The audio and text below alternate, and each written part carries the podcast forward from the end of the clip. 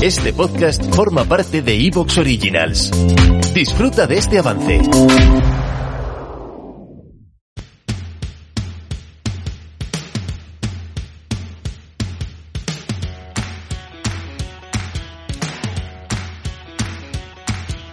Muy buenas, mi nombre es Carlos Ocaña y te doy la bienvenida al podcast Estoy Sano, un podcast donde aprenderás sobre el apasionante mundo de la nutrición, la ciencia y la salud.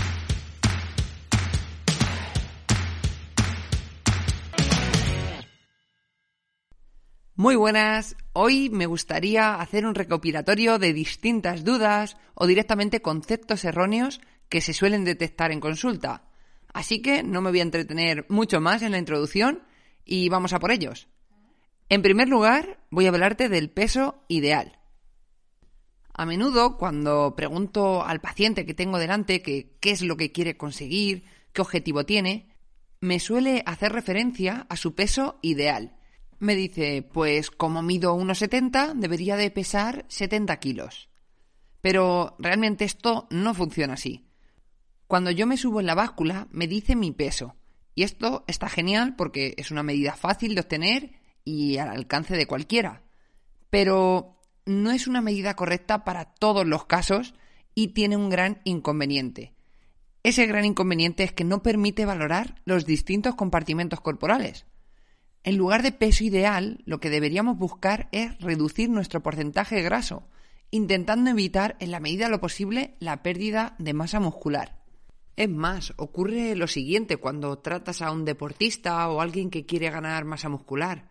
Al principio, depende del porcentaje de grasa del que parta, esa persona tiene que reducir su peso a través de la grasa corporal y cuando llegamos a un cierto punto, vamos subiendo de peso intentando ganar la mayor masa muscular posible y el menor porcentaje de grasa posible.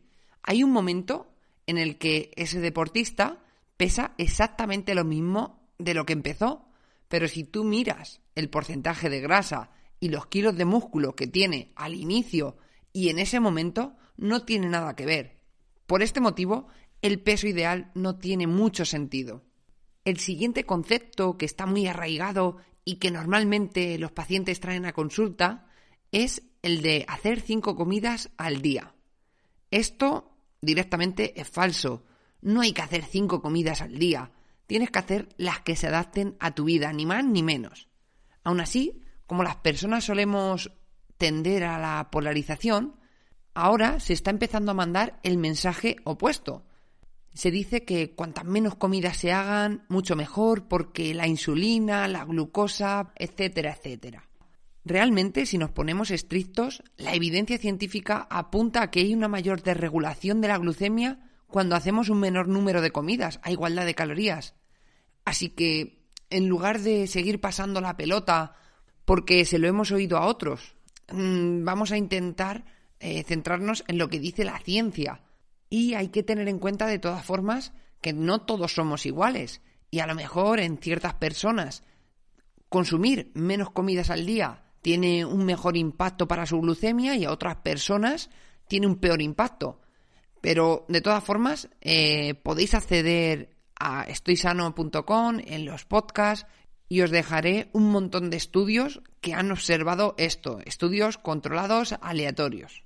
Sobre este tema de las cinco comidas al día, tiene más sentido el cómo reparten las calorías a lo largo del día. Por ejemplo, que tú metas más calorías durante la mañana en lugar de por la noche, que se han observado beneficios en este sentido, o el tema del ayuno, de prolongar un poquito más el tiempo que estamos sin comer.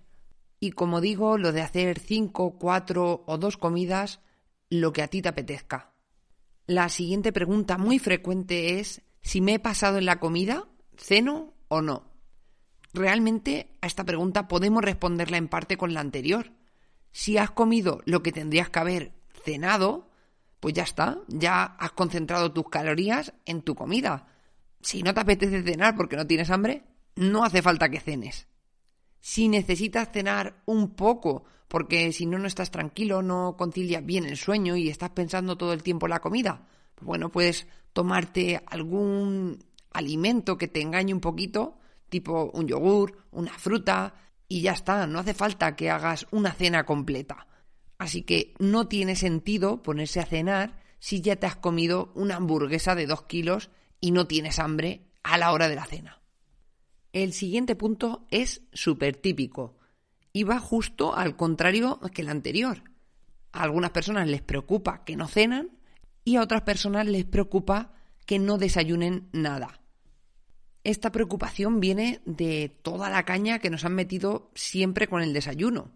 Pensad en la industria que hay detrás de esa comida.